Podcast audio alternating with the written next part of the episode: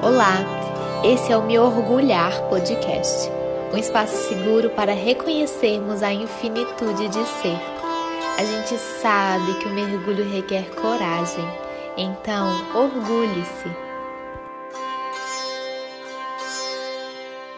Olá, gente! Estamos aqui no terceiro episódio da temporada Libriana mais uma vez, muito felizes por essa troca. Eu sou a Fernanda Mello, astróloga, compartilho esse espaço com a Agatha, que vai se apresentar para a gente. E hoje estamos extremamente felizes porque a gente tem uma convidada, gente, que vai deixar o coração quentinho, viu?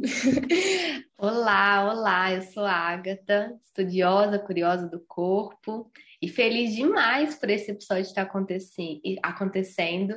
É uma realização ouvir mulheres que que eu confio tanto e que vejo tanta potência aqui no podcast. E é uma dessas mulheres tão potentes que está com a gente hoje, que é a Paula, e eu vou pedir para ela se apresentar rapidinho para gente. Eu sou Paula, turismóloga de formação, gineterapeuta, amante da natureza e uma pessoa que busca relações leves, amores mais leves, relacionamentos mais leves, afetos mais leves. E é isso. E é por causa dessa leveza que está na fala e está na vivência da Paula que a gente convidou ela para esse episódio, né? Para essa a gente conversar sobre amor, essa temporada libriana que está recheada de amores, né? E que a gente está falando do amor de tantas formas, por tantas perspectivas, e a gente pensou como, como é importante reconhecer exatamente essa leveza numa condução amorosa, né? Ou uma condução leve numa vivência amorosa, tanto faz. Assim. e bom, e é por isso que a gente convidou a Paula para esse momento, por enxergar essa leveza nela. E a gente vai conversar sobre isso nesse episódio. A gente vai falar de amor, mas a gente vai falar não, talvez não do amor romântico, que é um dos pontos que a gente discute, que a gente traz para a crítica algumas vezes, assim, a gente vai falar um pouco dessa construção do amor de forma individual, né? Não como algo que, que todo mundo tem que buscar, como se tivesse ali o amor sendo moldado no altar e todo mundo vira para aquele altar e pega aquele amor. Não, a gente vai aqui falar de um amor que ele é mutável, que ele se transforma, que ele se apresenta de muitas formas. E é uma dessas formas que a gente vai experimentar, olhar hoje. Eu ia só reafirmar o fato da gente estar tá falando de amor por tanto tempo, né, nessa temporada libriana, e eu acho que hoje a nossa intenção é falar de um tipo de amor que vai além dos moldes, né, que é o que encara e ultrapassa o amor romântico, que é algo que é tão presente, né, até no processo de desconstrução, assim, eu acho que para a gente criar verdadeiras conexões, a gente passa pelo amor romântico. E o quanto que a gente quer entender que talvez ele não sirva para o caminho que a gente está construindo. Então, a gente quer ouvir da Paula esse processo assim de percepção do amor romântico, como que isso chegou até ela e como que isso é, no processo de autoconhecimento dela agora faz sentido ou não. Pois é, eu venho de uma educação onde a mulher ela foi moldada para casar e ter uma pessoa. Então assim, não faz isso que você não vai arrumar ninguém, não faz isso que ninguém vai te querer, não faz isso porque você não tem. É, você não vai arrumar um namorado e tal. Então, eu, eu sempre fui cresci como se a felicidade estivesse atrelada a um namorado, né? Eu, eu como pessoa hétero, então vou colocar como namorado, como companheiro e tal.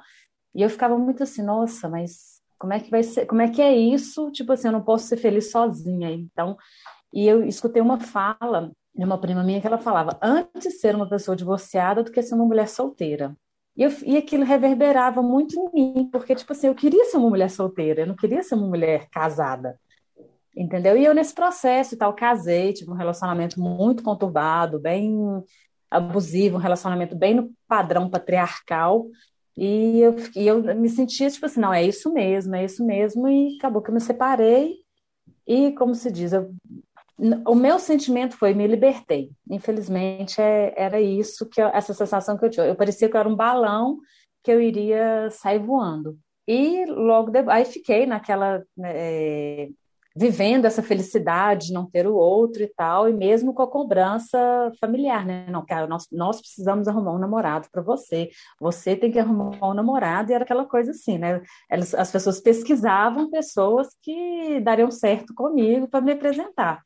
E eu, e eu feliz, solteira e tal, e aí eu custei a entender, né, através da terapia, entender que não, gente, a gente tem que ser feliz sozinhos entendeu? Eu escutei uma fala da, da Carol que ela fala, ela fala muito o seguinte: eu vou mandar minha conta do analista para a Disney, porque não tem final felizes, entendeu? E, e é verdade, a gente fica nessa expectativa, foram felizes para sempre, e não existe final feliz, não existe pessoa 100% feliz.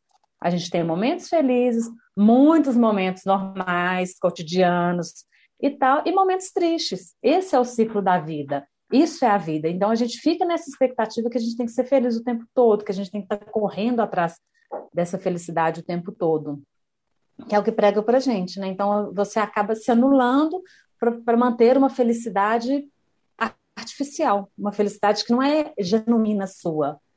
Então eu, eu, eu percebo muito isso nas relações. E hoje eu estou numa relação leve, que eu busco essa leveza, que eu busco estar nessa relação de uma maneira sem picuinhas e tal, levando as coisas muito numa leveza, porém com limites. Eu acho que o, o importante aí do, das nossas relações é, é, é, o saber impor limite, mas até para você impor limite, você tem que saber o que, que é o seu limite. Então, acho que entra aí muito autoconhecimento, porque o limite para mim é diferente do limite para o outro.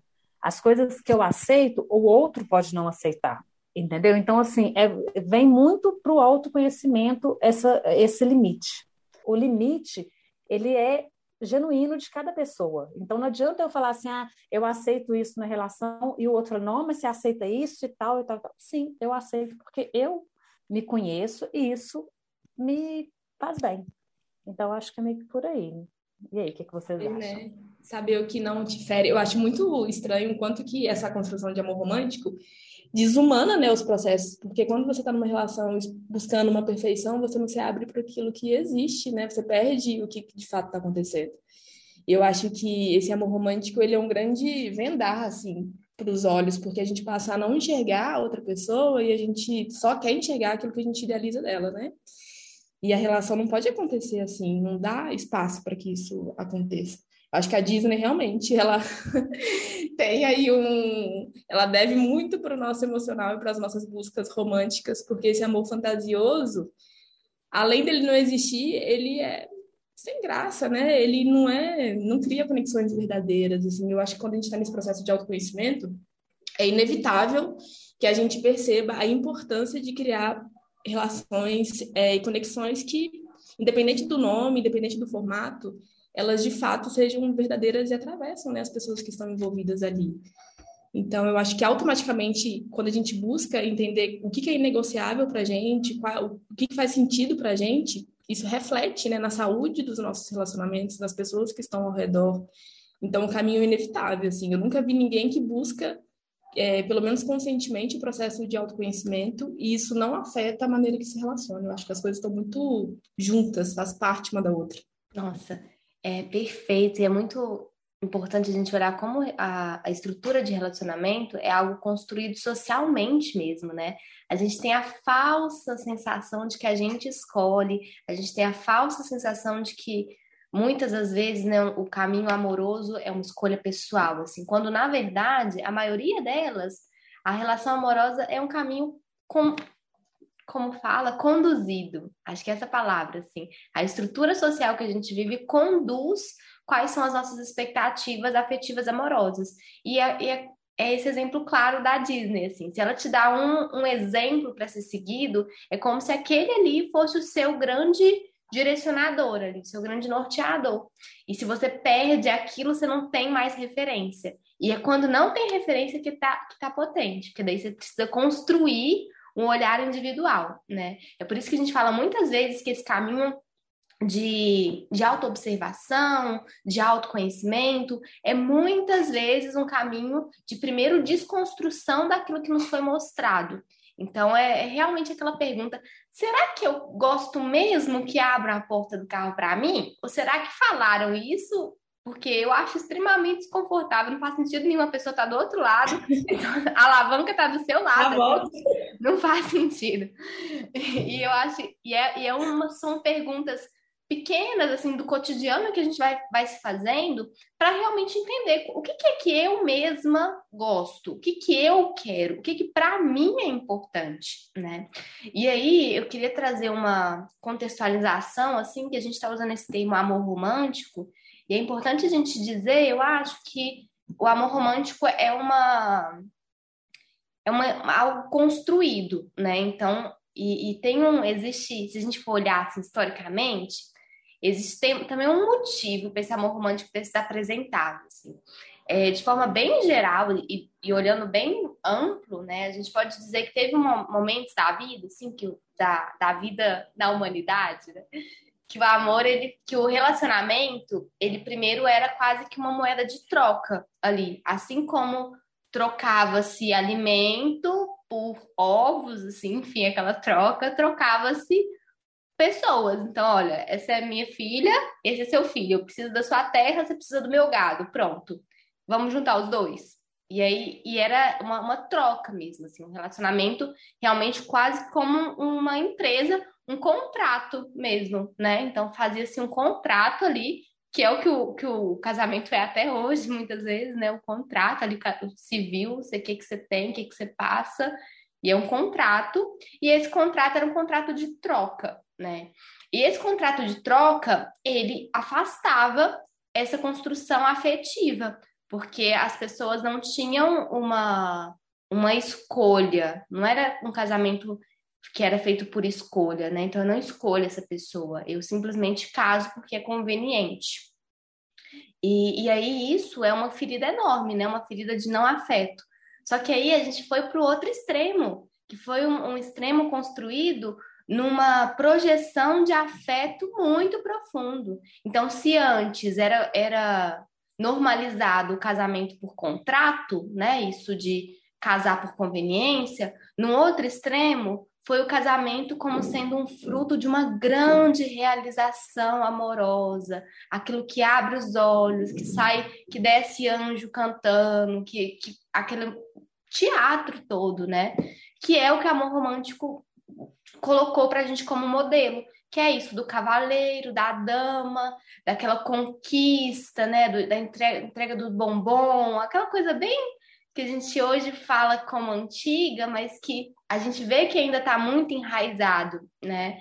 Então essa essa troca, assim, essa conquista como sendo o, um outro caminho. Então, se antes era um contrato, agora não. Agora é uma escolha, é uma conquista, e é uma conquista que não basta só ser ótima naquele momento, ela tem que durar para sempre.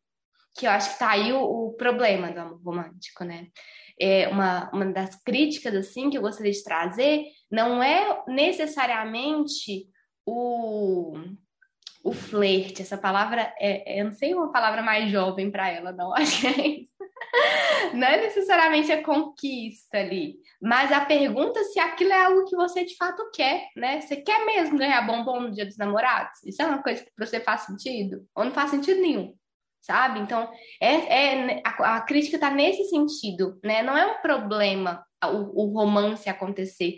Não é um problema você se reconhecer uma pessoa romântica. Agora, é uma questão você se perguntar se você realmente gosta daquilo ou se você só foi ensinada aquilo como sendo o único caminho possível, né? Se não fosse aquilo, você ia ser outro, o outro, a outra figura, que é a, aquela que fica como sem relacionamento, a tia solteira, esse termo, esse arquétipo que é tão falado também na Disney, né? Na Disney sempre tem isso.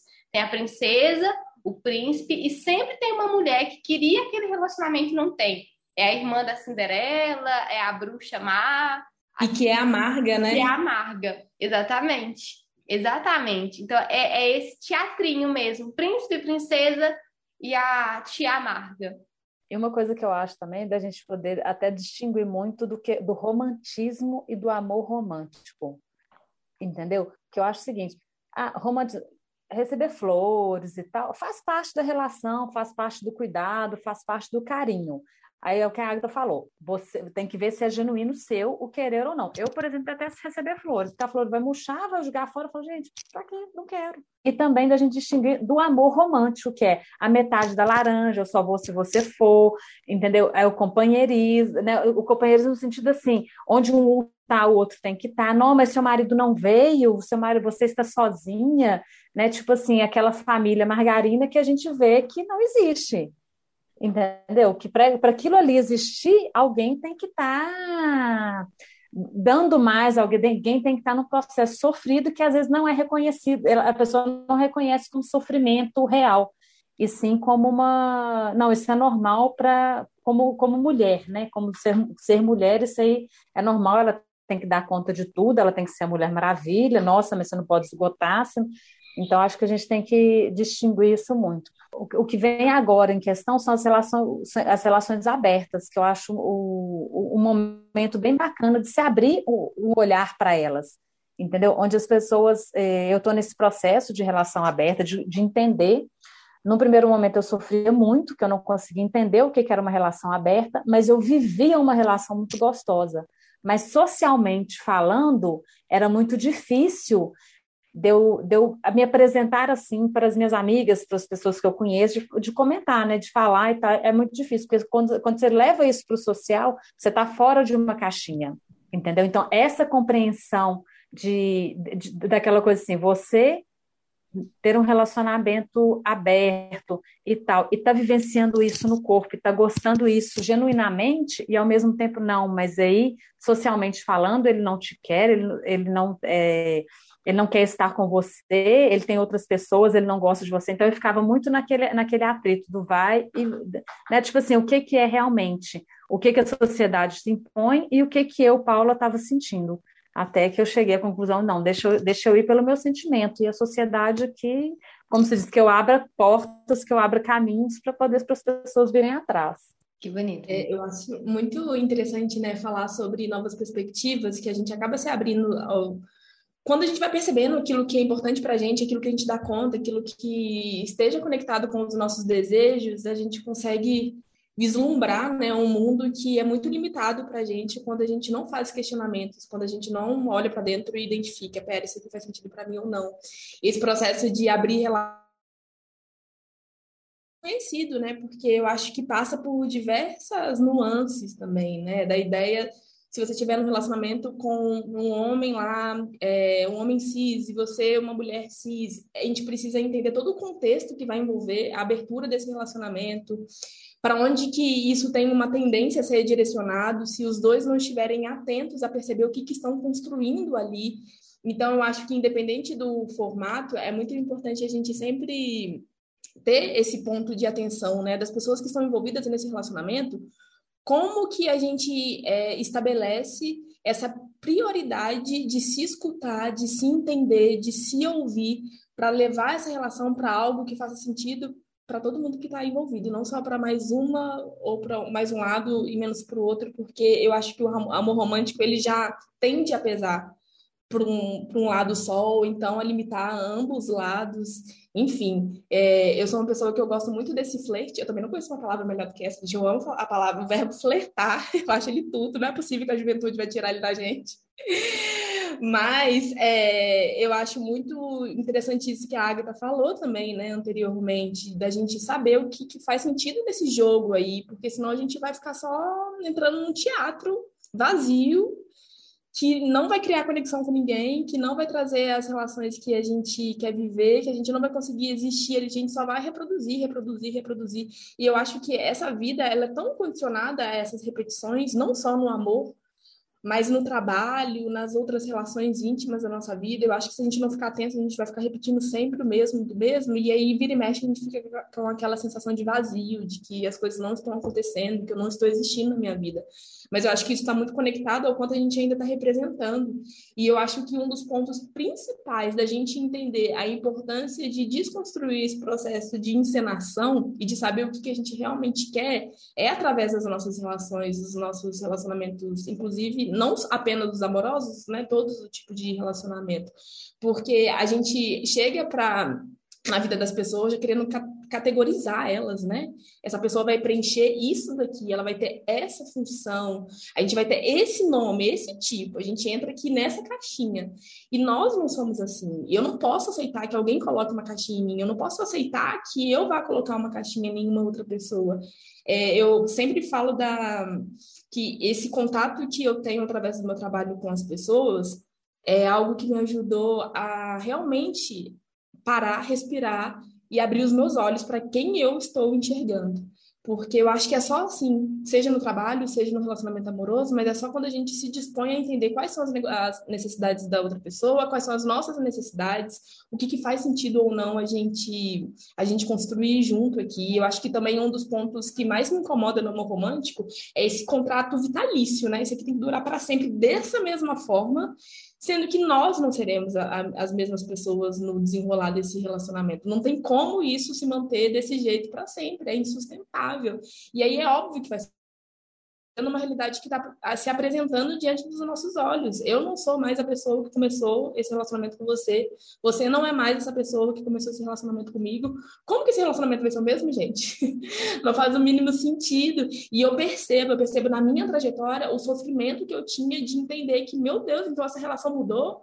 Então, se essa relação mudou, eu corro o risco dessa pessoa sair da minha vida? E sim, eu corro. Porque se relacionar é entrar no desconhecido, a gente não sabe. A outra pessoa pode sim acordar e falar: bom, isso aqui não faz mais sentido para mim, estou saindo da sua vida. E, e, é isso, é lidar com essa potência de não saber o que vai acontecer, mas eu acredito muito também na potência da, da grandiosidade daquilo que existe enquanto existe. Independente do quanto isso se transforma, mas enquanto a gente está disposto a estar aqui, é isso. Então vamos viver esse, isso que a gente tem enquanto dure. E depois, quando for transformar, a gente vê para qual lado vai, se ainda é cabível para quem está envolvido ou se de fato merece uma ruptura. Mas eu acho que quando a gente lembra que todas as relações vão mudar, porque não existe nenhum contrato que seja eterno, até porque nós não somos eternos, isso não faz o mínimo sentido, é mais um delírio humano querer eternizar as coisas, sendo que nem nós somos eu acho que isso deixa a gente mais atento também para viver o presente. Assim. É, parece óbvio, mas eu sempre, desde quando eu comecei a questionar a forma que eu me relacionava, um dos primeiros pontos que eu entendi é que a gente está muito pouco presente nas nossas relações mesmo. A gente está tão preocupado em querer manter aquilo, manter aquela pessoa obcecada por você, de você ser obcecada por aquela pessoa e os dois lá seguindo da mesma forma, no mesmo formato, que a gente não está mais naquela relação, a gente está no futuro daquela relação que nem pode acontecer, ou a gente está preso nas idealizações que a gente está fazendo daquilo que não existe, então a gente simplesmente perde o outro e perde principalmente o quanto de fato aquela relação pode atravessar a gente. Porque eu acho que é isso, né? A gente não sai ileso dos encontros que a gente tem da, da nossa vida. E quando a gente não está pre presente nesses encontros, a gente não consegue nem entender assim os impactos que esse encontro gerou na gente que, que vocês sentem disso? Nossa, eu acho que isso que vocês trouxeram, né, de formatos de relacionamento, enfim, da forma como isso se apresenta, né, da forma como apresentar, traz para gente mais uma vez o quanto talvez não seja sobre essa caixinha mesmo, talvez o, o, caminho sempre individual, é sempre sobre a gente primeiro, né? E aí aqui eu, eu vou retomar uma, uma fala que a Paula trouxe no dos primeiros momentos assim que aqui no podcast, que é sobre esse reconhecimento do limite e como isso foi uma construção para essa saída do amor romântico. E eu reconheço o limite como sendo algo importantíssimo para toda e qualquer relação. Para a gente, para nossa vida, a gente precisa conhecer quais são os limites pessoais e que são nesse momento fixos, porque eu acredito que tem isso assim, também. Limites, eles, é, eles têm duas categorias né, no, no meu, meu ponto de vista assim, de, de limites. Quando a gente fala de limites, tem aquele limite que ele é intransponível, que é, que é um limite fixo, que é algo que não é negociável, que esse limite não tem como, a pessoa pode chegar com qualquer outra expectativa, com qualquer outra possibilidade, que esse limite não dá para ser atravessado.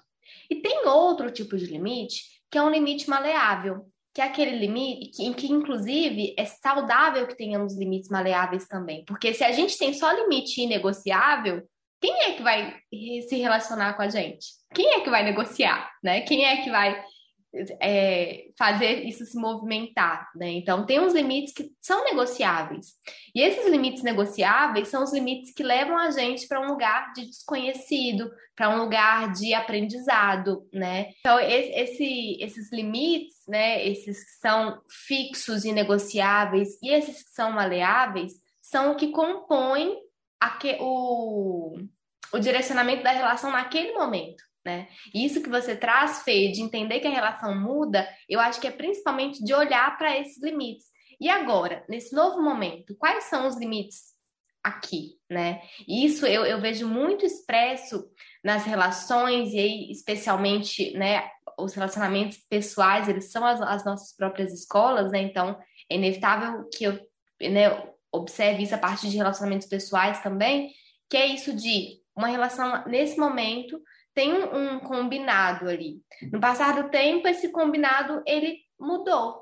Às vezes a gente não percebe que é isso que você disse, Pedro, a gente não está presente no relacionamento. E aí a gente precisa sentar de novo e refazer esse combinado e olhar de novo para onde que ele vai, né? E esse refazer esse combinado é de novo olhar para os limites. Quais são os limites pessoais e não negociáveis e quais são os limites que tá. Eu consigo abrir mão um pouco desse espaço porque eu reconheço que é algo que não vai me ferir, não vai ferir os meus princípios e talvez seja até interessante eu dar um passinho para fora daquilo, daquilo que eu já conheço.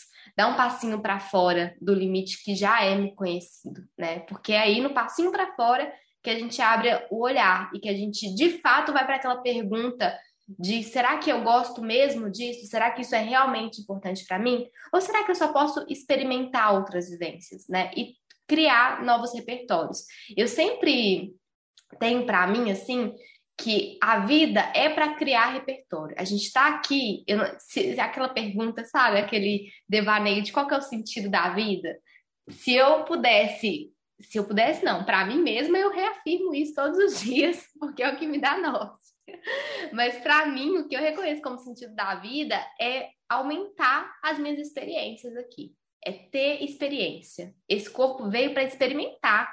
Esse corpo não veio para só para cumprir as funções fisiológicas básicas, para comer e dormir, para fazer aquilo que é básico. Não, esse corpo veio para experimentar. E relacionamento é lugar de experimentação, é laboratório, é lugar que te apresenta as emoções desconhecidas, que você não vai conhecer sozinha. E, e mais uma vez, relacionamento não só no formato amoroso, né? Independente de qual seja. Estar em troca com outra pessoa é ir para um lugar de não conhecimento, é para ir para um lugar que não, não tem como ter certeza. Porque você não tem certeza de quem é aquela outra pessoa, por mais que você a conheça há anos luz, aquela pessoa naquele dia ela pode ser diferente. E aí, naquele dia, ela pode te apresentar uma, uma sensação que você ainda não conhece. E isso é potente, né? A gente ir para esse lugar. E aí, eu queria trazer uma pergunta, assim, para Paula e pedir que você trouxesse um pouco para a gente o que, que você considera em relação a isso, Paula, sobre esse reconhecimento de limites, assim. O, falar de limite, o que que isso che como chega até você, assim, qual a importância do, do reconhecimento de limites na sua trajetória pessoal e de relacionamento? Eu acho que o limite para mim, eu não sabia, eu não, eu não, eu não antigamente eu não sabia colocar limites porque eu não me conhecia. Eu era, eu era muito do limite social, do limite do outro, entendeu? Então eu tive que entrar no processo de autoconhecimento para entender o que que era genuíno meu e o que que não era genuíno meu. Então, acho que o limite ele, vai, ele passa muito pelo autoconhecimento, para você entender o que, que, o, seu, o que, que o seu corpo quer, o que, que você quer como, como ser humano, o que, que você quer como estar presente nesse mundo, né? O que, que você quer, porque para umas pessoas, por exemplo, umas pessoas amam cerveja e tomam cerveja e tal, outras pessoas detestam o sabor da cerveja e gostam do vinho. Entendeu? Então, tipo assim, você tem que entender o que, que é seu e o que, que é do outro. Tipo, eu não gosto muito de cerveja. Ah, então tá, eu vou para um boteco tomar cerveja? E ia, porque ia muita gente e tal. Aí e gostava, né? Por quê? Porque as relações estavam ali. A partir do momento que eu entendi que o meu limite é outro, né? Eu citei cerveja, mas pode ser outra, outra, outro exemplo, assim. Então, a partir do momento que você entende que o seu limite é outro, o que, que você busca como um ser humano, e o que, que você quer para você, muda seus limites e também mudam suas relações.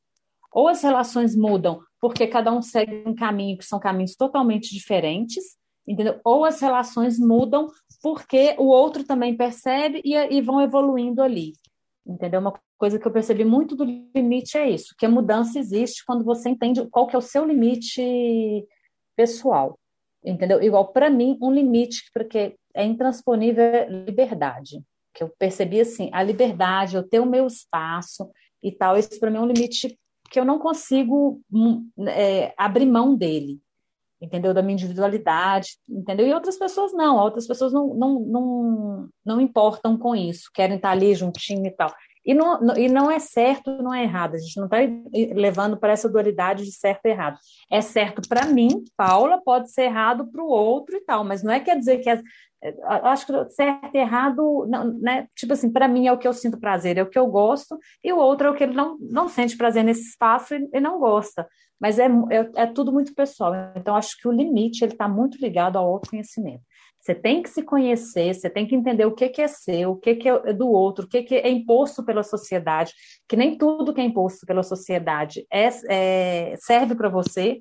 Você não precisa vestir aquela roupa que a sociedade te impôs, entendeu? Mas você tem que entender que ela não te serve. E sair fora, é, abrir mão disso, também tem um preço alto também, que muitas pessoas também não entendem, e é aquela coisa, segue-se caminhos diferentes.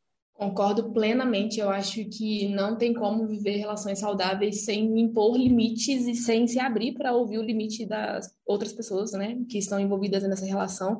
Ao mesmo tempo que é importante a gente lembrar que isso pode ser um desafio mesmo para a gente é, da construção social que a gente vem, mulheres que impõem limite, que falam até aqui eu vou, depois daqui eu não posso mais. A gente sabe que também somos levadas, né, porque não se esperam e não querem que mulheres se imponham. Né? Eu vejo muito isso no meu processo pessoal, assim, eu sou uma pessoa que, é, que eu sou decidida e eu consigo entender os meus limites, mas até hoje é um ponto de atenção, porque ainda apesar de tudo, de todo conhecimento que eu sei que é amplo sobre mim, às vezes eu ainda abro mão com facilidade desses limites, justamente porque eu não quero ser, é, não quero sentir que eu estou agredindo alguém, porque é isso. A leitura que fazem da mulher que se impõe, que coloca limites, é de uma mulher agressiva, de uma mulher que não pensa em ninguém, de uma mulher que está passando por cima dos outros. Eu vejo principalmente isso também eu acho que nas relações que eu criei, relações íntimas, como é algo que eu estou muito atenta há, algum tempo, eu já consigo estabelecer isso com muito, facil, muito, mais facilidade. Não significa que em alguns momentos eu também não questione e perca um pouco a força de ação quanto a isso, mas eu, eu consigo entender que é um lugar mais seguro assim para mim, que eu me sinto mais à vontade porque vem da premissa dos principais conceitos de se relacionar, para mim, passa por entender os meus limites e o da outra pessoa. Quando eu levo esses limites para minha área profissional, eu fico desconcertada muitas vezes, porque lá ainda é uma construção que é quase recente, assim, né? De ser uma construção tão individual, e aí eu ter que colocar lá a minha cara e falar, não, gente, isso aqui é o um meu limite, ei, fulano, isso daqui não pode eu sinto que é um, lugar de atenção, assim, é um cenário onde eu ainda abro com maior facilidade os limites que eu tenho para essas relações que ultrapassam a minha vida amorosa e a minha vida íntima. O que é até meio estranho, né, talvez, porque eu vejo muita dificuldade pro, pelo outro lado. Mas eu sinto que no meu processo é um lugar onde eu preciso, ficar, eu preciso ficar muito atento. E uma pergunta que eu queria te fazer, Paula, que você começou o podcast, né, falando que você é, entendeu quais eram as regras aí que te condicionavam para viver os relacionamentos dentro da sociedade que a gente está, que tem esse formato aí, que tem que casar, tem que fazer isso e aquilo.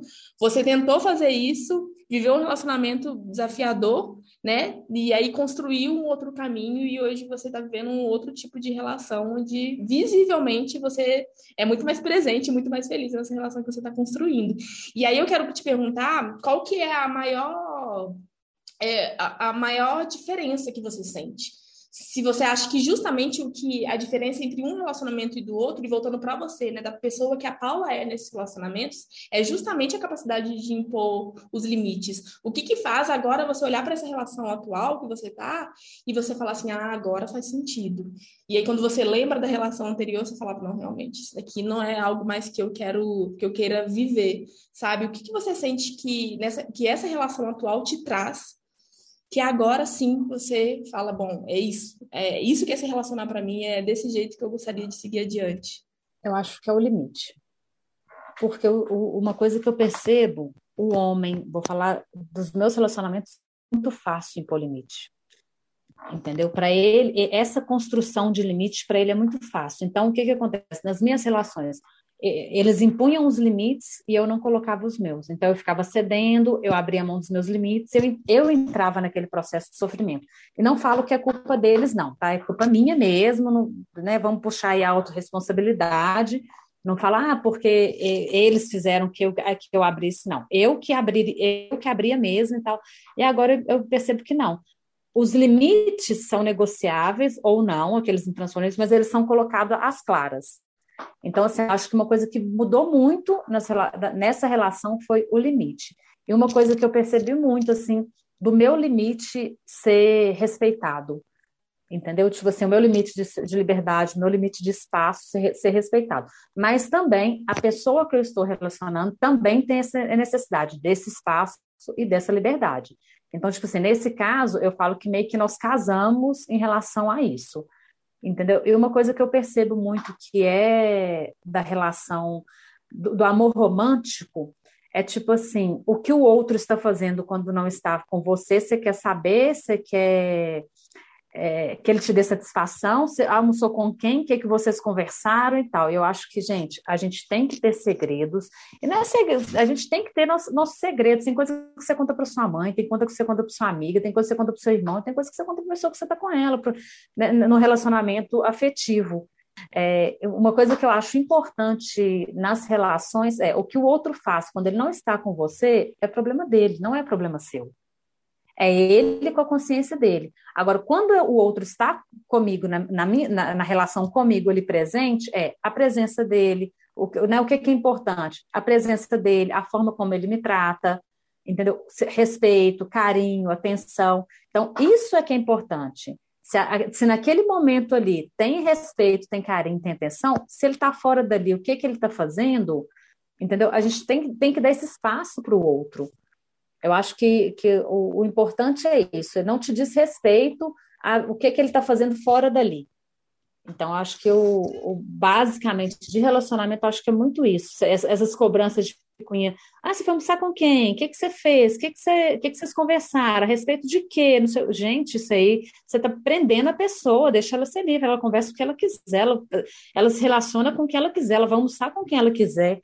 Entendeu? Então, acho que é isso aí que, que pesa, esse controle do que, que o outro está fazendo. Por exemplo, eu, eu, vejo nós mulheres, né? É, eu falo isso das minhas relações antigas, que às vezes eu estava estudando, lendo um livro e pensava assim, não, mas o que, que o outro está fazendo? O que que não sei o que? Gente, o que, que o outro está fazendo? Não deixa ele estar tá fazendo. A gente perde muito tempo, gasta-se muita energia pensando no que, que o outro está fazendo, sendo que você pode ser produtiva para você. Entendeu? A gente esquece que a gente pode ser produtiva para a gente e que a gente não tem que viver em função do outro. Eu acho que, é, que essa relação dá muito certo por causa disso, entendeu? Eu valorizo muito mais, eu observo muito mais a forma como eu sou tratada, entendeu? A forma como as coisas acontecem do que o que, que o outro está fazendo quando ele não está na minha presença. Sim.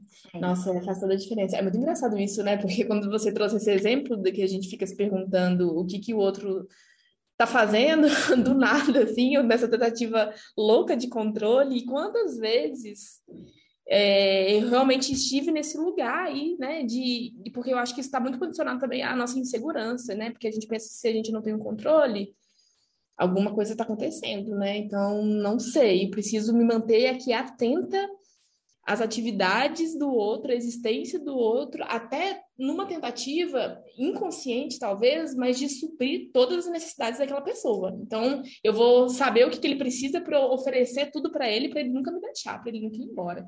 Eu acho que a monogamia, ela passa muito por isso, assim. Eu não estou falando que a monogamia não é um, um formato de relação que eu não acredito e que não dê certo e que não existe eu acho que esse assunto é bem polêmico, né?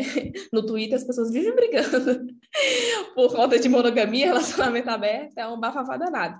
Eu acredito que todo tipo de relacionamento pode funcionar, mas é aquilo que a Agatha trouxe, assim, de questionar o quanto que faz sentido pra gente. Eu já experienciei diversos tipos de relação, tanto relações monogâmicas quanto relacionamentos abertos, e todos tiveram questões e todos tiveram coisas incríveis, assim, porque é isso, me relacionando com pessoas. Eu tive questões com relacionamentos monogâmicos que estão muito atrelados a essa falta de confiança, essa insegurança, essa tentativa de controlar o outro e de se permitir ser controlável. Eu vi muito isso na, na, minha experiência, assim, não era só o quanto eu tentava controlar o outro, é como se a pessoa, se ela não tentasse me controlar de volta, é como se ela nem me amasse, como se ela nem quisesse ficar comigo. Como assim você não tá sentindo ciúmes?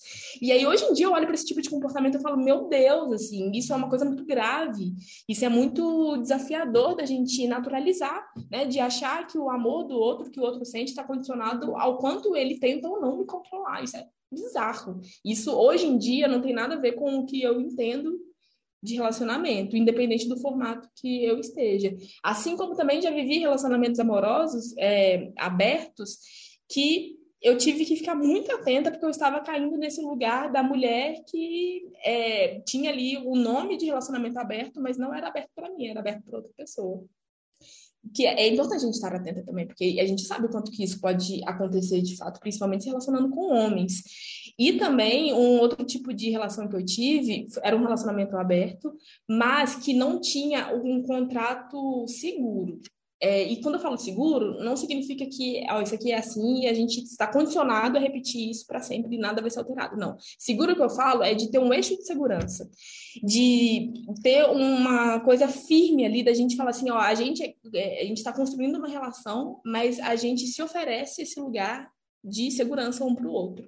E qualquer coisa que, qualquer desconforto, qualquer incômodo, a gente vai sentar e conversar. E aí foi uma relação onde a outra pessoa não estava disposta a me oferecer essa segurança e nem ouvir o que, que eu precisava para que aquela relação pudesse funcionar de fato. E aí não funcionou, né? Então eu acho que são os desafios de todas as relações, mas é muito importante a gente perceber o que a gente dá conta, porque na primeira vez que eu entrei num formato de relação aberta e que eu estava emocionalmente envolvida, eu aceitei e hoje em dia eu assumo isso de um lugar de muita confiança, de muita percepção do meu próprio caminho e de muita autoobservação, que eu só aceitei porque eu não queria perder aquela pessoa, era é quase, era quase uma condição eu, a outra pessoa falou que só conseguiria se relacionar se fosse aberta, eu queria que aquela pessoa continuasse na minha vida, e sem estar pronta, eu topei viver essa relação, que me feriu demais, que me causou, assim, que me atravessou de formas muito desafiadoras, que afetou minha autoestima, a minha segurança, e que não foi fácil.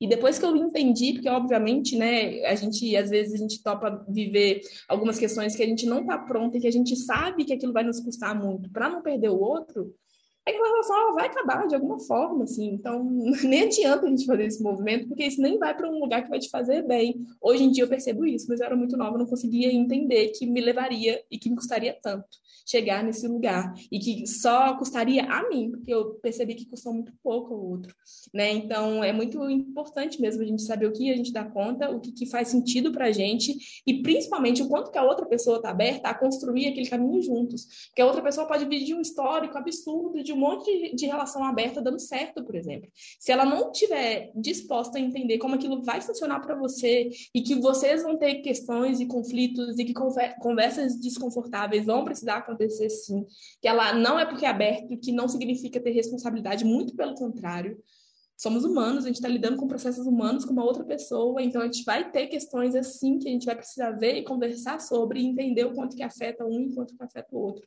Se a outra pessoa não estiver disposta a fazer esse movimento, cuidado, mulheres, porque é fácil para a gente achar que a gente consegue fazer isso sozinha e a gente não consegue e não deve fazer isso sozinha. Então, eu quero reforçar aí esse ponto, porque às vezes a gente se sobrecarrega nos relacionamentos achando que é isso, né? Não, a gente, eu aguento, deixa que eu vou dar conta. Uma hora eu aprendo, Uma hora eu entendo como funciona, uma hora eu vou conseguir aqui fluir a partir das necessidades que se apresentam. E não, não tem que te custar o tempo todo, porque se está te custando, independente de qual seja essa relação, de qual nome tem essa relação, ela já não está dando certo, ela já precisa ser repensada. Nossa. É, o negócio é, não tem para onde correr, sempre vai ter desafio, né? Eu acho que esse é um ponto, por isso que não vale a pena brigar no Twitter. Não tem, eu não acredito, assim, de verdade, com todo meu coração, eu não acredito que exista um formato de relacionamento que é um formato perfeito. Porque se a gente falar desse formato perfeito, a gente está voltando naquela ideia do felizes para sempre do amor romântico. A gente está voltando nessa ideia de algo que vai ser sempre assim, né? De uma verdade absoluta. E eu costumo dizer que a gente é cheia das verdades absolutas, mas que elas não podem durar muito tempo. Assim. As verdades absolutas elas precisam existir, porque elas compõem o que, a gente, o que a gente é, como a gente se expressa no mundo, mas elas precisam poder ser transformadas. Assim. Precisa poder olhar para trás e falar assim, nossa, era verdade ontem, hoje não faz sentido nenhum. E é isso. E isso não não tá sobre o nome que esse relacionamento vai levar, né? É, não é se uma relação é aberta ou não, ou monogâmica ou não. Não é sobre isso, né? É sobre quando a gente está disponível a lidar com aquele relacionamento.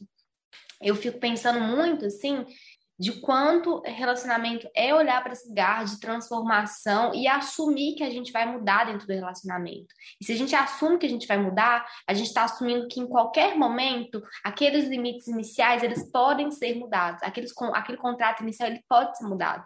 É isso que hoje para mim vivendo um relacionamento é o que eu considero hoje como sendo um sinal de relacionamento saudável, lugar onde você tem a abertura para trazer o que você precisa, suas demandas pessoais e, e reconhecer naquele relacionamento um lugar seguro para falar sobre essa demanda, para entender se ela vai ser, ser suprida ou não, se ela vai mudar ou não, mas ter espaço para falar, sabe? E eu acho que esse é um, um, dos grandes problemas. Inclusive, nas relações monogâmicas, talvez esse seja um dos grandes problemas. O relacionamento aberto, e eu, eu nunca vivi um relacionamento aberto, falo isso de um lugar de, de fora, né, de uma observação externa, assim, mas eu vejo muitas pessoas falarem sobre esses combinados do relacionamento aberto, né, de, a, da importância de se falar dos combinados, de trazer esse, esses combinados para fora, né, de fato comunicá-los.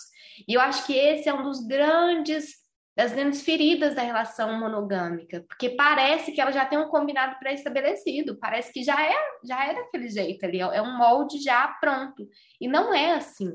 Cada relacionamento, cada pessoa envolvida ali, cada casal que seja, no, no caso da relação monogâmica, precisa de um novo combinado, precisa de, de, uma, de uma clareza de quais são as minhas demandas para ouvir as demandas do outro. Não é porque o relacionamento é é, fechado, né, que ele já tem um combinado pré-estabelecido. Ele tem que, que, ser feito ali agora, né? É a gente sair dessa ideia exatamente de que vai ter uma fórmula mágica e entrar na responsabilização de cada ato, na responsabilização de cada necessidade pessoal. Porque acho que é isso, assim, as necessidades mudam, a gente muda, e um relacionamento é saudável quando a gente pode expressar isso, né? E é por isso que ele não precisa ser eterno do mesmo jeito, nem vai ser. Eu, eu gostei muito, Fê, quando você trouxe que esse é um delírio do ser humano, querer que as coisas sejam eternas. Achei, achei isso, assim, de uma sabedoria enorme, enorme. Porque a natureza está aí esfregando na nossa cara o tempo todo que nada é eterno, inclusive esse corpinho que a gente está habitando aqui. Nada, nada, nada é eterno. E a gente teima em achar, a gente teima em achar que uma amizade vai ser para sempre, que um amor vai ser para sempre, que uma verdade pessoal vai ser para sempre, que uma formação acadêmica, uma profissão vai ser para sempre. E, e, nada é, né? Que, que loucura nossa achar isso. Que surto. Que surto. É, quando é que botaram isso na nossa cabeça? Que surto. Nossa, eu acho que se a gente lembrasse um pouco mais que a gente vai morrer daqui a pouco, a gente ia ser muito mais feliz mesmo, né? Porque a gente fica perdendo nossa vida querendo construir coisas eternas. E olha só que bobeira, meu Deus. Vai acabar, meu amor, não adianta. É isso. É verdade. Agora, uma coisa, Fê, que eu percebi muito do, da experiência que eu estou vivendo é que o mesmo formato que eu vivo hoje, não monogâmico, né, como se diz, não é eterno, não existe garantia de nada, eu posso viver um, dizer que, tipo assim, olha, eu sou mais evoluída e tal. Não, eu posso trazer também para um formato monogâmico, porque eu posso ter liberdade no, no, relacionamento monogâmico, eu posso ter espaço no relacionamento monogâmico. Então, de tudo que eu vivo, eu também pode se levar para um relacionamento é, monogâmico. Entendeu? Hoje eu estou no relacionamento aberto, amanhã eu não sei. Até porque eu falo, é que a gente fala muito, né? Não existe garantia. Por exemplo, eu estando num relacionamento monogâmico, não existe uma garantia de que a outra pessoa não vai se interessar por uma. Né, a pessoa que eu estou me relacionando não vai se interessar por uma outra pessoa. Que ela pode se interessar por uma outra pessoa. Aí ela pode ou terminar comigo ou me trair. No relacionamento não monogâmico, a outra pessoa também pode estar se interessando, e também pode virar para mim e falar assim, a partir de amanhã eu não quero relacionar com você, eu estou com outra pessoa, entendeu? Então, nas relações, eu acho que não existe garantia. Uma coisa que eu vejo muito na relação não monogâmica e que na monogâmica não tem é o, é o que a Agatha falou, combinados. A relação não monogâmica ela tem muito mais DR, como se diz, do que a monogâmica, porque a monogâmica já está ali, ó, você vai ser é, socialmente já está construído, então é aquilo. E a não monogâmica não, a construção ela é diária, ela é de pouquinho em pouquinho, ela é todo dia. Então todos, quase todos os dias você tem um, um, um detalhezinho ali que você tem que que ajustar, entendeu? Que eu acho bacana. E o que uma coisa que eu achei interessante da, da pontuação da Agatha falando dos relacionamentos, eu acho que todo relacionamento, independente de ser afetivo ou não, ele te leva para sua sombra. E a gente tem, educadamente, socialmente, a gente pega as nossas sombras e, e coloca em cima do outro. Eu acho que isso é muito importante. Tipo assim, é, é sua sombra, trata com você, vai para terapia, vai para onde você quiser e resolve ela com você. O outro, você não tem o direito de colocar isso em cima do outro, que seja mãe, que seja pai, que seja irmão, que seja amigo e que seja o um relacionamento afetivo. Entendeu? Eu acho que todo relacionamento, na hora que ele, te, na hora que, ele, que vem a sombra, trata a sua sombra. Ah, é, você está com ciúmes, tá? Esses ciúmes vem de quê? Vem da pessoa que eu estou me relacionando, estou com ciúme dela com outra relação, eu estou com ciúmes dela naquele momento, é, naquele espaço, do que, que ela está vivendo, o que que é? Mas isso, você não, você não pega os seus ciúmes e, e como se diz, e vomita em cima da pessoa, não. Você vai tra trabalhar e entender o que que é isso. Entendeu? Então, eu acho muito, muito bacana isso. Nos relacionamentos, na hora que a sombra vem, a gente tra tratar, trabalhar essa sombra, entendeu? E não jogar essa sombra em cima do outro, como se o outro também tivesse responsabilidades. Como se diz, acolhe sua, sua criança ferida, né? Eu tenho uma ferida de abandono. Então, assim, qualquer movimentozinho eu me sentia abandonada, eu me sentia abandonada, até que eu aprendi, aprendi a me acolher. Entendeu? Quem tem que me acolher sou eu, não é o outro. Quem tem que trabalhar o meu abandono sou eu, não é o outro. O outro ele tem o direito de me abandonar se ele quiser. Entendeu? Então, acho que é bem, bem isso, assim, é para a gente conseguir trabalhar as nossas sombras. E eu acho o quanto que isso reflete na saúde dos nossos relacionamentos, porque você tira um peso que não é do outro. Um problema é que o outro não vai resolver, ele não tem como, nem se ele falar muito, ele vai conseguir resolver a sua ferida de abandono, porque é a sua ferida. Só você sabe o quanto te dói, né? E o que fez doer. Não tem como outro resolver isso por você. Eu acho que nessa projeção que a gente vem idealizada desse amor romântico, e um outro ponto importante é a gente lembrar que o amor romântico ele também se manifesta em relacionamentos abertos, viu? Cuidado para não cair aí nessa, nesse jogo de ilusão de que relacionamento aberto, um relacionamento aberto, ele é totalmente desconfiado construído dos desafios daquilo que ensinaram para a gente sobre se relacionar. Muito pelo contrário. Tem diversos desafios, todo encontro tem desafios, tem reflexos daquilo que reflexos do que ensinaram para a gente, e é o que eu falei antes, que é o que eu acredito, né? Vale a atenção de quem está se envolvendo ali de lidar com isso ou não. É, mas realmente, assim, o quanto que a DR é uma coisa fundamental, gente, para todos eu os amo. tipos de relação da vida. Eu amo a DR. É, em algum momento. Ah, eu também. Eu tenho que ficar até atenta para falar, gente, será que isso daqui é um problema mesmo? Ou eu que já estou querendo aqui conversar? Porque, independente se é monogâmico, se é relação de pai e mãe, de amigo, de pessoas do trabalho, precisa ter essas conversas desconfortáveis. Você não tem. Quando você encontra uma pessoa, você não recebe manual de pronto, é assim que eu funciono. E mesmo se recebesse algum item daquele manual, você vai falar assim, tá, não concordo, e aí? A gente vai precisar conversar sobre isso. Então, novamente, a gente mostra a nossa incapacidade de perceber e de se abrir de fato para o outro, porque quando a gente idealiza essas relações onde tudo vai funcionar, não existe, não existe humano envolvido aí nessa relação. Existe uma outra coisa. Aqui eu não estou nessa relação perfeita que simplesmente flui o tempo todo e não significa que relações imperfeitas não sejam relações maravilhosas. Elas são imperfeitas porque todo ser humano é imperfeito.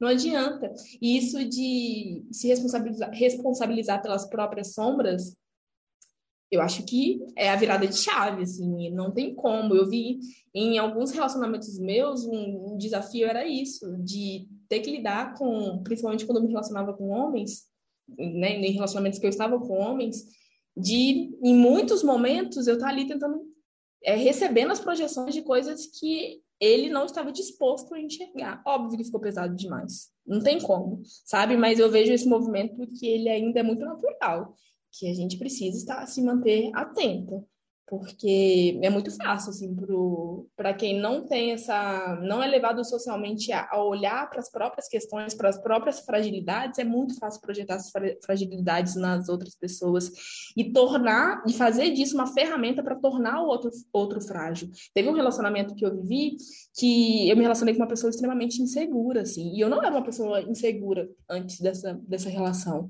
Essa esse movimento dele me usar para suprir as as inseguranças, hoje ele é um amigo meu, ele tá tudo resolvido, viu, gente? Mas na época foi muito, foi muito difícil.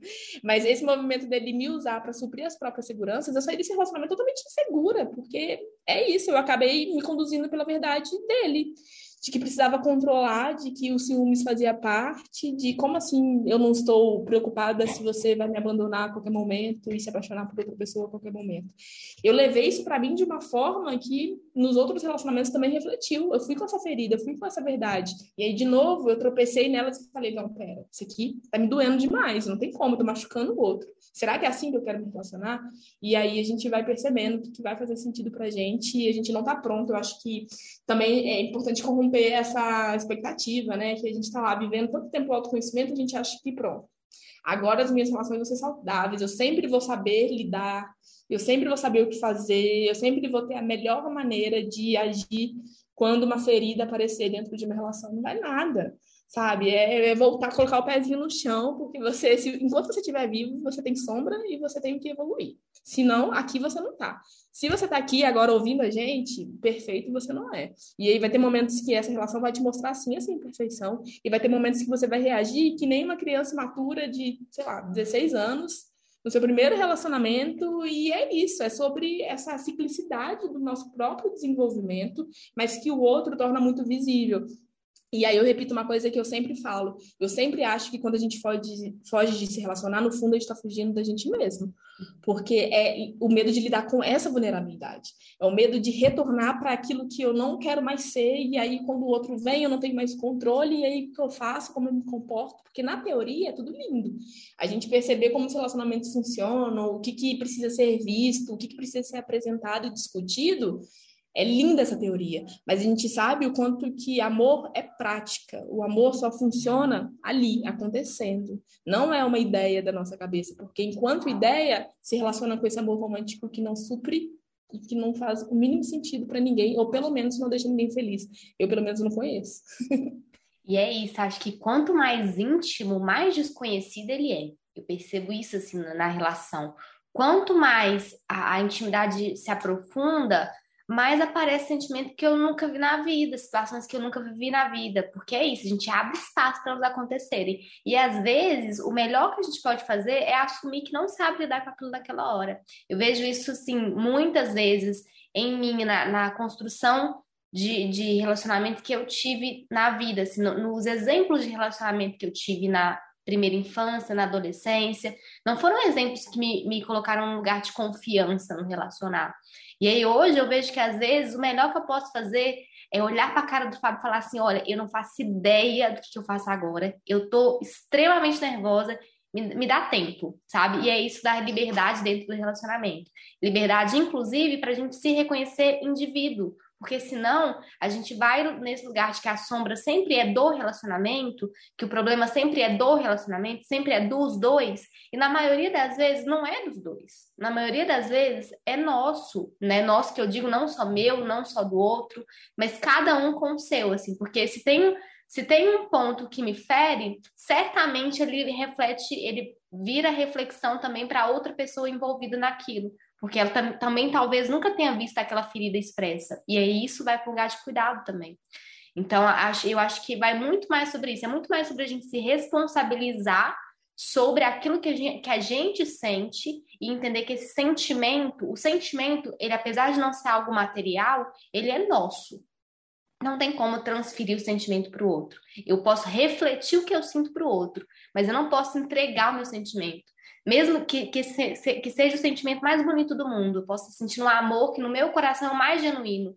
Eu posso refletir para o outro, mas para o outro não vai chegar o amor mais genuíno. Porque o outro precisa sentir esse amor genuíno. Eu estou sentindo o meu, e aí o outro precisa sentir o dele, que vai ser diferente, né? E que só vai refletir também, vai ser só um, você só vê, você só vê de relance assim o sentimento do outro, né? O, o ver mesmo a gente só enxerga o nosso. Eu acredito muito nisso, assim.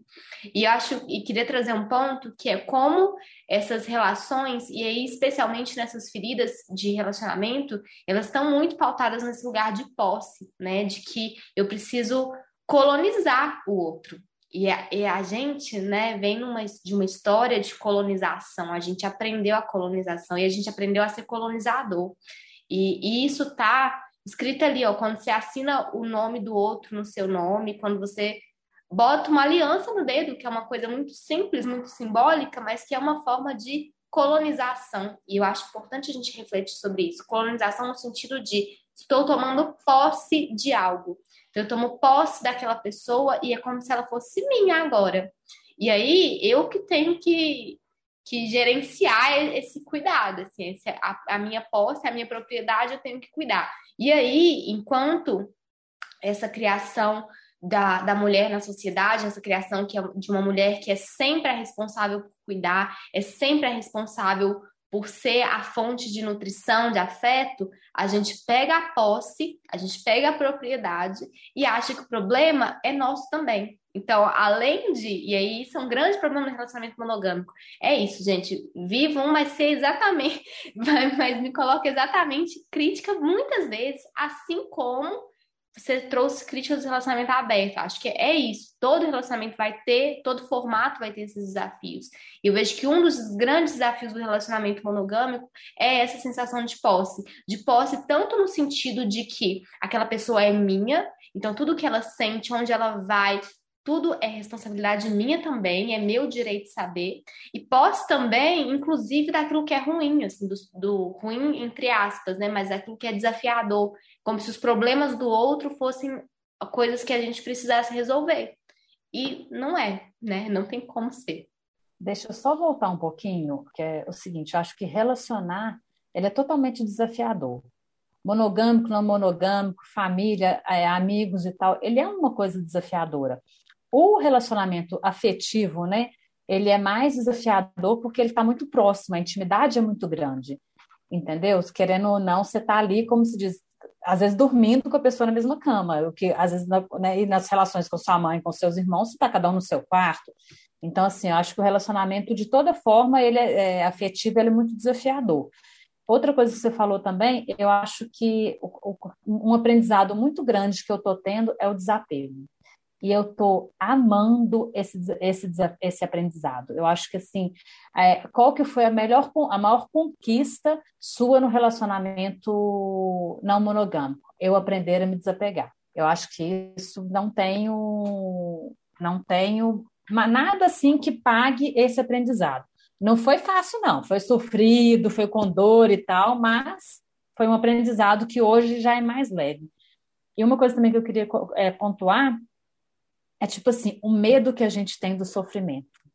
O medo que a gente tem da dor, entendeu? Então a gente, às vezes, é, é, abre-se muitas mãos de muitas coisas com medo de, de, abre-se mão de viver muitas coisas com medo tipo assim ah mas eu vou sofrer eu vou não sei o quê vou não vai dar certo e tal entendeu e esse relacionamento não monogâmico para mim ele, ele é muito desafiador ele principalmente no princípio ele foi muito desafiador foi muito sofrido.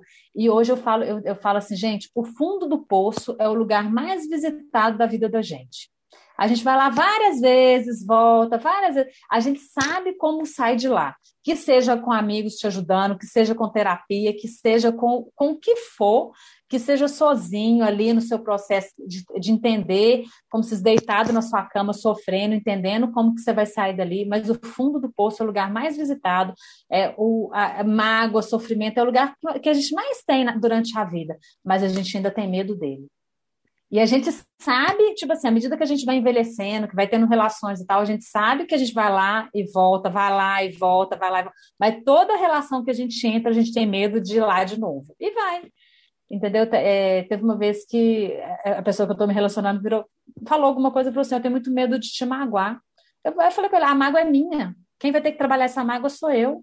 Se eu criei expectativas ao ponto de você me magoar, eu é que vou ter que trabalhar, trabalhar isso na terapia entendeu? Eu que vou ter que trabalhar isso, não é você. Entendeu? Então, assim, a gente tem muito, eu acho que a gente tem muito isso do, do medo do sofrimento, do medo daquela dor. Tipo, ah, ele vai me deixar, eu não vou ficar. Vai, gente, outras pessoas vão, foram, voltar. Quantas vezes você já terminou relacionamento, você já ficou mal e tal, e voltou e relacionou de novo, e ficou mal de novo, e terminou. Isso aí é, é uma eterna busca nossa, né? E, e, é, e eu acho que é, que é, por aí, assim, acho que a gente tem que encarar esse medo, tipo assim, ó, vou sofrer, vou aproveitar tudo que tem de bom agora e tal, na hora que acabar, finish, pronto, a gente vai sofrer e tal, mas vai lá, fica lá quantos meses? Um mês, dois meses, três meses, um ano, volta de novo. O que, que eu posso tirar disso? O que, que eu aprendi? O que, que foi bom e sobe de novo. Eu acho que é por aí. Nossa, a sabedoria da experiência, né? Porque eu, ó, vou chorar. E alguma hora esse choro ele vai acontecer. Mas não, a gente não pode fugir disso né? Porque quando a gente lembra que isso tem uma verdade na vida que a minha mãe me falava lá desde os 16 anos do meu primeiro namoradinho foi que amor de. Não, dor de amor passa. E passa. É bizarro, porque você acha que não vai passar mesmo, mas passa, gente. Quantas dores já passou? E eu, bem namoradeira do jeito que eu sou, já amei demais, já sofri demais quando acabou. E seguimos aqui, abertas para cada vez mais é, é, viver né, essas experiências amorosas, porque é o que dá sentido também. Eu, eu fico imaginando que tem uma frase é, de algum filme que eu não vou conseguir falar exatamente como que é, mas só a moral da história, de que se você proteger o seu coração, de fato você vai evitar muita dor, talvez. Mas também você vai abrir mão da vida, né? E aí, o que, que é maior? Qual que é a escolha? Porque o sofrimento é inerente à vida, gente. Ninguém passa por aqui sem sofrer, não. Não precisa sofrer o tempo todo, né? Óbvio. Mas a sofridinha, ela vai fazer parte, porque faz parte do processo humano. E, obviamente, existem níveis de sofrimento, né? É importante a gente saber também que tipo de sofrimento que o seu relacionamento está te levando. Isso é um ponto de atenção que você, é um compromisso seu ver, um compromisso seu estar atenta. Mas você tem uma rede de apoio para correr quando der errado, se der errado, né? Porque no final das contas, é, dar errado é muito pouco, porque se a gente consegue levar alguma experiência boa daqui, dos encontros que a gente tem, tá muito certo. Então é isso, né, gente? Abrir o peito mesmo pro amor, saber que às vezes vai dar um ruim mesmo e que esses relacionamentos vão ter diversos nomes e formatos. Mas uma coisa que a Agatha falou que tá marcado aqui é isso: a gente está nesse corpo para experimentar. Não tem como, gente. Eu fico imaginando, imagina, a gente morre lá, sei lá, e aí no amor. Não viveu aquela paixão louca que você queria viver quando você tinha 20 e poucos anos. Gente, pelo amor de Deus, para de loucura. Isso aqui vai acabar daqui a pouco. Bora lá, bora amar bora trocar e bora entender quanto que esses encontros eles de fato atravessam né, a nossa individualidade. E para finalizar minha fala, só gostaria de reafirmar isso da importância da gente ter a nossa vida, manter a nossa autonomia e a nossa individualidade encontrando uma, duas, dez milhões de pessoas. Porque se você não souber quem você é no meio disso tudo, aí realmente esse sofrimento vai te custar mais do que deveria. É importante você manter as coisas que você gosta, é importante você saber O que, que, sobra quando as pessoas saem da sua vida? Porque elas vão sair e você também vai sair da vida de algumas pessoas, mas o que, que sobra ali é de responsabilidade nossa, né? A gente não pode achar que os relacionamentos eles vão nos salvar de nós mesmos, porque não vão, não podem, e não têm esse poder, nem devem, porque existe uma Fernanda se relacionando com você ou não. E eu nasci na minha vida e eu que vou morrer na minha vida, então ela precisa da minha atenção e do meu compromisso de fazer dela a potência que é. Então, eu só gostaria de finalizar lembrando isso, assim, da importância da gente compartilhar, sim, mas da gente saber quem a gente é nessa partilha. É isso, né? Antes de ser coletiva, a gente sempre foi indivíduo. E depois coletivo, e depois indivíduo de novo, né? Então, não, é, não quer dizer que um é mais importante que o outro, né? Mas que um não pode excluir o outro o, a relação coletiva, a troca, ela nunca pode excluir o que a gente é enquanto indivíduo. Nunca, nunca. Você pode estar casada, você pode estar solteira, não importa. Você pode estar tendo relação, relações casuais, não, não importa nenhuma dessas relações pode excluir o que você é enquanto indivíduo. E eu acho que esse é o nosso trabalho também aqui na Terra, né? Enquanto encarnados nessa, nessa experiência, né? E reconhecendo o que, que é nosso enquanto indivíduo. E relacionamento é uma grande escola para isso. Não tem lugar melhor para aprender o que, que você gosta para si mesma do que sendo confrontada pelo outro. E confrontada, que eu digo, não é um embate, não é uma briga o outro, ele sempre vai ser um espaço de confronto, porque ele é um território desconhecido, é uma pessoa que foi criada diferente de você, que tem princípios diferentes dos seus. Então, sempre vai ter confronto, no sentido de ver algo que não é seu. E aí, ali, a gente aprende o que é nosso, né? Ou espera aprender. É isso, a minha intenção na vida também. Uma hora aprende. Aprender, e aprendendo o que, que é individual, assim. E bom, queridas, é, acho que a gente vai indo para esse lugar de finalização, né? O que vocês sentem de trazer? Paula, meu bem, que alegria ter você aqui, maravilhoso ter essa conversa. Gente, para quem está escutando a gente, eu, a lua está em peixes, mas eu acordei agora. Agora, por mim, o podcast poderia ter mais duas horas. mas eu estou muito feliz por essa conversa, né? O quanto que é isso, falar de amor é falar da nossa própria trajetória, assim, né? Porque o amor está muito presente, não o amor amor, o sentimento, mas o afeto, né? Essa percepção do outro. Então, a gente, mais uma vez, trazendo as nossas experiências íntimas para esse lugar seguro, que é o nosso, que está na internet, que não é um lugar tão seguro assim, mas é seguro sim no meu coração. e foi uma delícia estar com vocês, mulheres. Muito obrigada sempre. Paula, que alegria ouvir a sua trajetória, que é tão verdadeira e é tão sua, muito inspiradora. Muito obrigada pela partilha. Agatha, sempre um amor eh, dividir esse espaço com você, meu bem. Muito obrigada. Muito, muito, muito obrigado. Foi muito especial trocar com vocês. É muito gostoso ouvir as histórias individuais, assim, né? E, e ver que existem muitos pontos de aprendizado com cada uma delas. Eu aprendo muito ouvindo tudo que vocês trazem. Então, muito, muito, muito obrigado. Fê, obrigado por esse casamento. Esse casamento não monogâmico. Esse casamento não monogâmico, obrigada, assim, maravilhoso. A gente realmente tem construído coisas muito bonitas juntas, eu fico muito feliz de ver, assim. E obrigada, Paula, de todo o coração. Foi muito, muito especial te ouvir. Eu fico muito feliz de ver você trazendo toda essa, essa construção, né? Todo esse sentimento. Dá para sentir que é algo seu, que foi uma, foi uma, uma jornada que você pegou ela e se embrenhou na mata e falou assim: tá, vou me embrenhar nisso aqui, é desconhecido, mas vou ver. E isso é potente demais, isso é um ato de coragem muito grande, né? E agir pelo coração, literalmente, né? Coragem, assim, essa ação pelo emocional, saindo do que, que é o padrão esperado, saindo do que, que é a nossa construção mental acredita como sendo certo e errado. É um lugar de muita, muita, muita potência. E é por isso que é muito gostoso te ouvir, assim. Muito obrigado pela sua entrega, por aceitar estar aqui com a gente. Foi, assim, importante. Obrigada.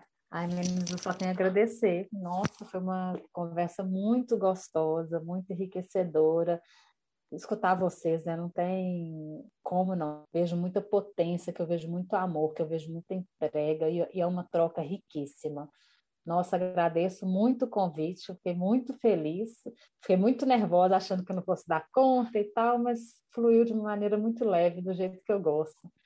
E viva a leveza da vida, né? Ah, gratidão pelo carinho. Um beijo para vocês.